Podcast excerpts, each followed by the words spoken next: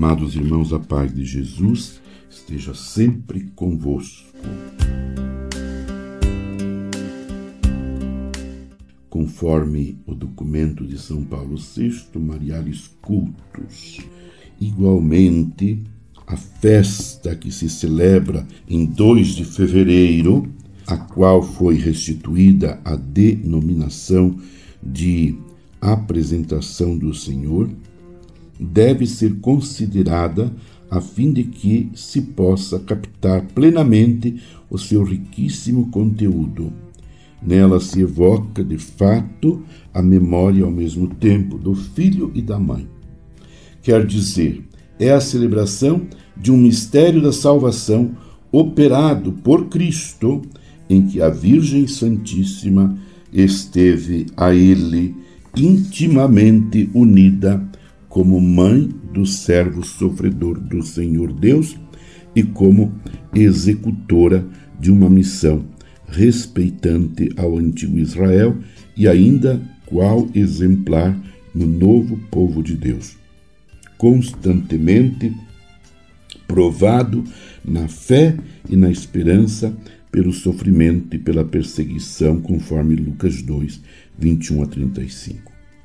Se é verdade que o calendário romano põe em realce, sobretudo, as celebrações acima recordadas, ele enumera, todavia, outros tipos de memórias ou festas, umas ligadas a motivos de culto local, mas que alcançaram um âmbito mais vasto e um interesse mais vivo.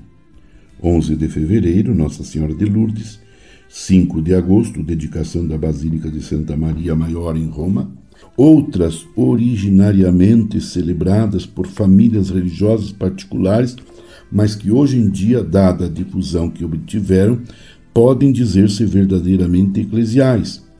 Por exemplo, 16 de julho, Nossa Senhora de Monte, do Monte Carmo, Nossa Senhora do Carmo, 7 de outubro, Nossa Senhora do Rosário, e outras, enfim, que por detrás do que tem de apócrifo propõem conteúdos de elevado valor exemplar e continuam veneráveis tradições radicadas sobretudo no Oriente. 21 de novembro, apresentação de Nossa Senhora, ou então exprimem orientações que surgiram na piedade contemporânea, sábado após o segundo domingo depois de Pentecostes. Imaculado, coração da bem-aventurada Virgem Maria. Meu amado irmão, minha amada irmã, permaneçamos unidos com Maria, a mãe de Jesus, em oração de intercessão por toda a Igreja. Que Maria abençoe nossas famílias, que Maria nos acompanhe em nossa caminhada eclesial, em nossas dioceses, paróquias, em nossas comunidades menores, eclesiais, enfim, que nunca, que nunca é, fiquemos sem a sua presença e a sua proteção. Abençoe-vos Deus Todo-Poderoso, Pai e Filho e Espírito Santo. Amém. Você ouviu Palavra de Fé com Dom Celso Antônio Marchiori.